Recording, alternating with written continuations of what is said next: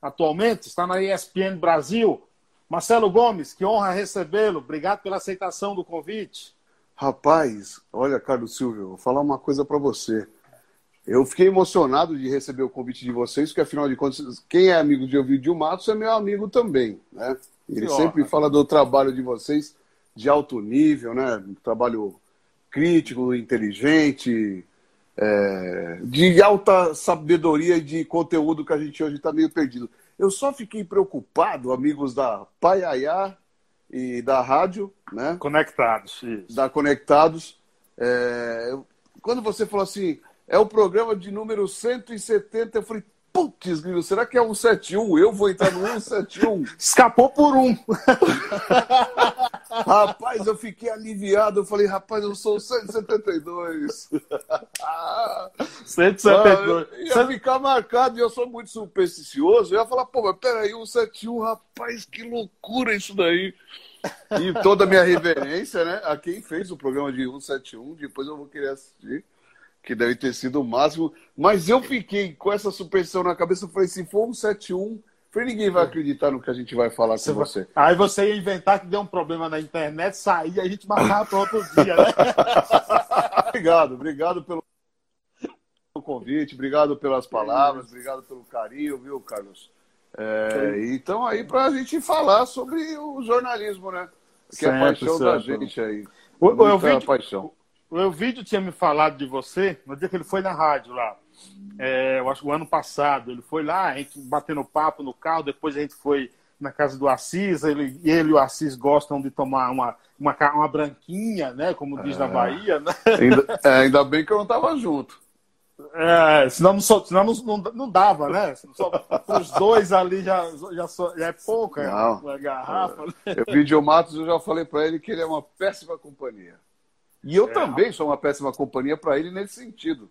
Porque se não é ele que inventa essa moda de ah, vamos tomar uma, sou eu que invento essa moda para ele. Então, um com o outro, meu, tem que se ver uma vez ao ano, tal, não sei o quê.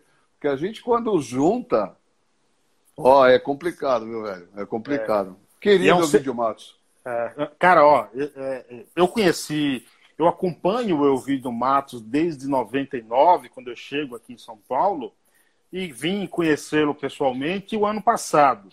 Depois a gente montou um canal no YouTube tudo. E em novembro, mais precisamente dia 19 de novembro, quando eu recebi a notícia da morte do meu pai, eu estava aqui.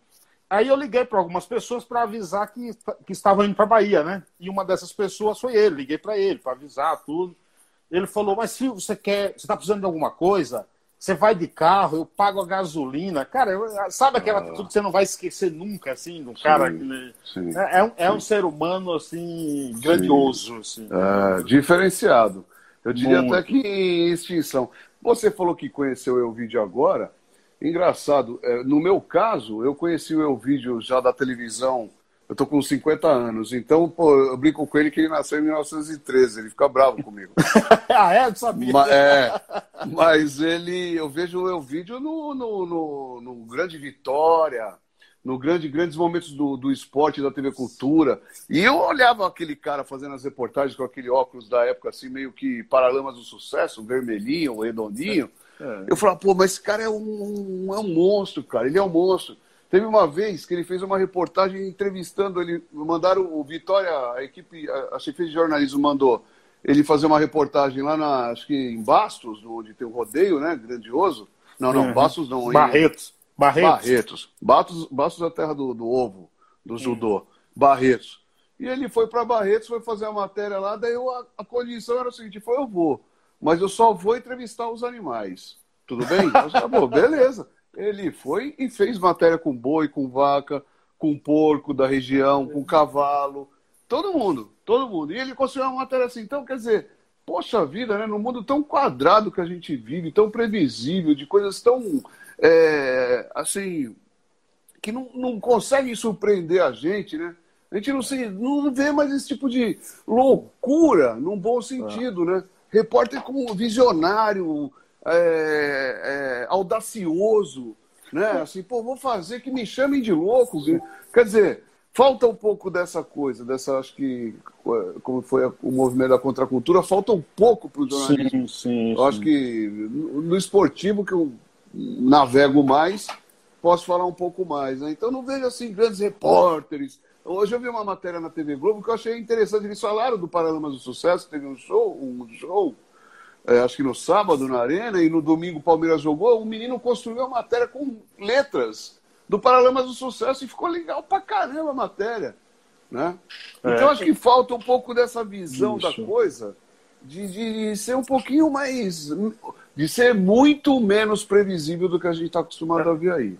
Eu acho, eu não sei se você lembra, cara, quando Oswaldo de Oliveira, que foi técnico do Corinthians, do Corinthians, depois foi para São Paulo, e teve uma vez que o repórter é, é, questionou ele, ah, por que não temos mais é, respostas inteligentes, tudo aí, Oswaldo de Oliveira. Mas também não temos perguntas inteligentes. É difícil.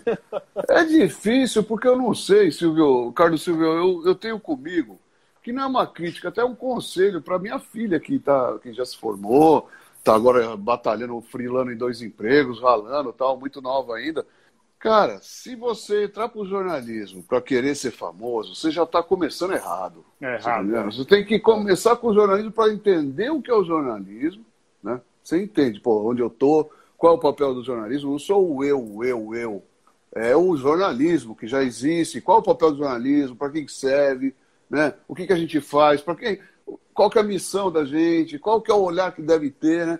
Então, assim, eu acho que, pô, é, ao mesmo tempo que surgiram aí inúmeros canais de televisão, de, de, de internet, de sites, né, de plataformas para se trabalhar, mesmo acabando com o jornal e com a revista, infelizmente, tem mais lugar para trabalhar hoje e tem menos qualidade, porque as pessoas não têm. O problema é esse. A gente começou a falar do Evil Matos, as pessoas não têm referência.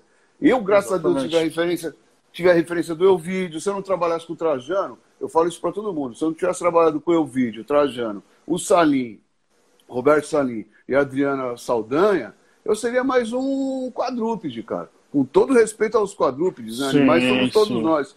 Sim. Então, assim, é, é, a questão é a referência. Então a gente tem que cobrar. Eu adoro quando alguém convida, pô, vamos fazer uma live, vamos fazer uma. Peraí, que deu uma, uma congeladazinha na imagem. Então, o que houve aqui. Acho que a imagem dele, acho que ele vai cair e ele retorna, ele volta, viu? Provavelmente deve acontecer isso. Vamos ver, vamos ver. Isso. Vamos ver. Deixa eu mandar aqui um outro convite para ele. É, a internet dele caiu, pessoal. A internet dele caiu. Deixa ele entrar novamente, que aí eu adiciono. Quem está por aqui? Elaine, Daiane, Doroteia, Malipa, Padianuto, tudo bem? Como é que você está? Já passou por aqui. Fernando Lopes. Ciência, Música e Arte, o Larmich. Boa noite, desejo sucesso na live, tenho certeza que será super agradável. Ah, claro. Pô. Vamos ver se ele está voltando aqui. Ainda não, ainda não. A internet dele, a internet dele caiu. Mas daqui a pouco ela volta e a gente retoma o papo. Ô, Malipa, obrigado, cara. Obrigado, obrigado mesmo. É... Fernando Marcelo, boa noite. A situação atual, falta de criatividade Obrigado, Malipa. Fernando, já te passo a mensagem dele assim que ele retomar aqui. Malipa, admiro o seu fôlego, é, vai dar muito trabalho, viu? Marcelo é gigante, Marcelo é... Tá voltando aqui. Tá voltando. Ó, te adicionei aí, irmão. Estamos de volta, estamos de volta. Rapaz. É, e eu desembestei a falar aqui, Carlos Silvio, é, me perdoa, e olha, cara. E olha que você não é o 171, dá lá, entendeu? Se fosse, oh. aí, entendeu? obrigado, muito obrigado. Ó, o pessoal está dizendo aqui que você é uma referência, né? É... Marcelo é um gigante de jornalismo, quem diz é o W. Lamir, MC. O Fernando, Fernando Lopes. É, o Fernando Lopes pergunta aqui, Marcelo, boa noite. Essa situação atual da falta de criatividade nas reportagens e nos atuais repórteres é a base acadêmica ou uma tendência do mercado? Rapaz, eu não sei. A base acadêmica não. Eu comparo mais ou, mais ou menos assim. A base acadêmica é que nem a escola do futebol, né? A escolinha, né? Sim. Eu acho que te dá uma coisa da base, da, da, da, Eu acho que é uma safra. É uma safra. Uma safra, assim. Volto a dizer, tem muita gente boa surgindo aí. nova, né? Eu dou o exemplo do, do Mendel Bidilovski, do Rafael Valente, na reportagem, bom. né? Tem gente é muito boa.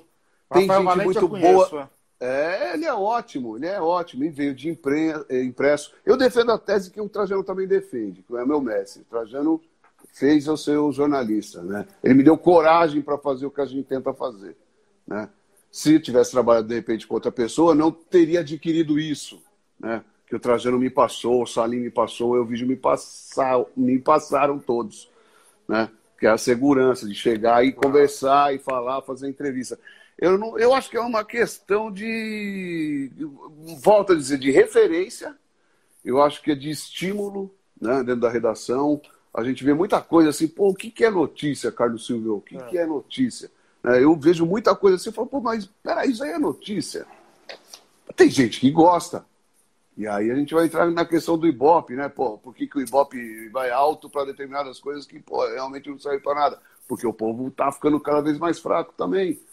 Então eu não sei. Eu acho que o importante é a gente fazer o papel. Quando vocês dão oportunidade para a gente falar, debater jornalismo, eu agora com 50 anos, eu não falo que eu, o pessoal fala, pô, o Marcelo é um mestre, é um gigante. Pô, obrigado, mas não sou. Você, eu pinta o cabelo, Marcelo? Não, ainda não. Ainda pô, não. Então, eu não tenho 50 anos, é meu cabelo. Claro, não, mas ainda não. Eu tenho bastante fio branco. É... Então, eu, o Carlos Silva, eu falo que é o seguinte, não é que a gente é, a gente é obrigado, cara. Com 30 anos de profissão, você não pode continuar meia boca, né, velho? Tem que dar Agora, uma evoluída, né? Marcelo, você falou em referências aí. Eu fiz uma entrevista com o Júlio Ottoboni, que é de São jornalista de São José dos Campos. Depois eu fiz uma entrevista com o Bill Richberg, que é um americano que mora em Paris. E a gente estava comentando a seguinte, a seguinte situação. Que antes, você chegava numa redação, ser novo, tudo, tinha lá aqueles caras, como você citou, por exemplo, o Trajano, referência, o vídeo Marcos. Sim. Esses Sim. caras estão sendo demitidos das grandes redações é um perigo as redações ficarem sem essas referências? É um perigo e não é uma cultura só do jornalismo, não. É uma cultura brasileira. O cara passou dos 65 anos, ele já não serve para mais nada. E, e, isso é um desperdício, na minha opinião, porque em termos de jornalismo, pô, o cara não precisa correr 100 metros e provar que ele é atleta, não é isso. É aqui ó, que está o negócio. É aqui que está o negócio. Então, assim, Falam-se muito, ah, o salário ficou alto e não sei o quê, no lugar de um, de um grande desses aí que você falou, pô, dá para contratar é, 20 estagiários, sabe? Então a relação está sendo essa. E a luta se torna cada vez maior. Como tem também, eu esqueci de falar, que pô, é um, uma referência para todos nós. O Lúcio de Castro, né, lá no Rio de Janeiro, fazendo sempre, pô, conquistando prêmios, fazendo coisas maravilhosas, combativo. Eu acho que assim, falta. É difícil ser. Eu vou, eu vou responder de novo a pergunta do Fernando, mas de outra forma agora. É, ou a pessoa tem ou a pessoa não tem coragem para fazer. Às vezes a pessoa não tem. Aqui em casa, por exemplo, pô, minha esposa fica chateada, minha filha, às vezes vê que, pô, tô tenso, o gastrite vai aumentando, que você vai pegando coisa que, pô, é difícil para a gente lidar. A pressão, pode ter uma pressão da, da, da, da onde você está denunciando, como agora a gente tem feito do, do Clube Pinheiros. Né? É a terceira vez que eu faço uma reportagem do Clube Pinheiros, apontando supostas irregularidades, né? mostrando para a sociedade como é que é, e mostrando o lado do atleta, e pô, todas as vezes eles ligam direto pro. Nem eu tenho o telefone do, do, do meu chefe geral lá, e eles ligam direto, assim, é assim, pedindo. É, falando, é assim. Então é muito difícil, é muito difícil a gente lidar e tem que ter coragem, claro. sabe?